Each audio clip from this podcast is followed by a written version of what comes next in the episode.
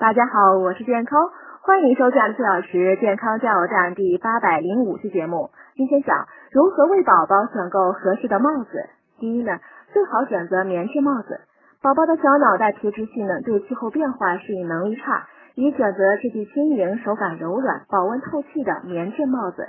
第二呢，帽子大小与头围相适，一般呢根据头围周长放大一到二厘米，或头围直径放大零点三厘米为宜。尺码适当放宽的目的呢，是为了防止帽子过紧，对孩子头部发育不利，也防止帽圈收缩后影响戴用。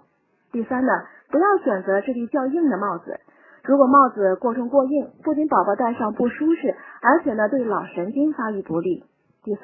选择无帽檐的帽子，婴儿帽呢最好选择无帽檐的，这样呢便于母亲抱和哺乳，同时呢睡在摇篮和床上能看到周围的东西。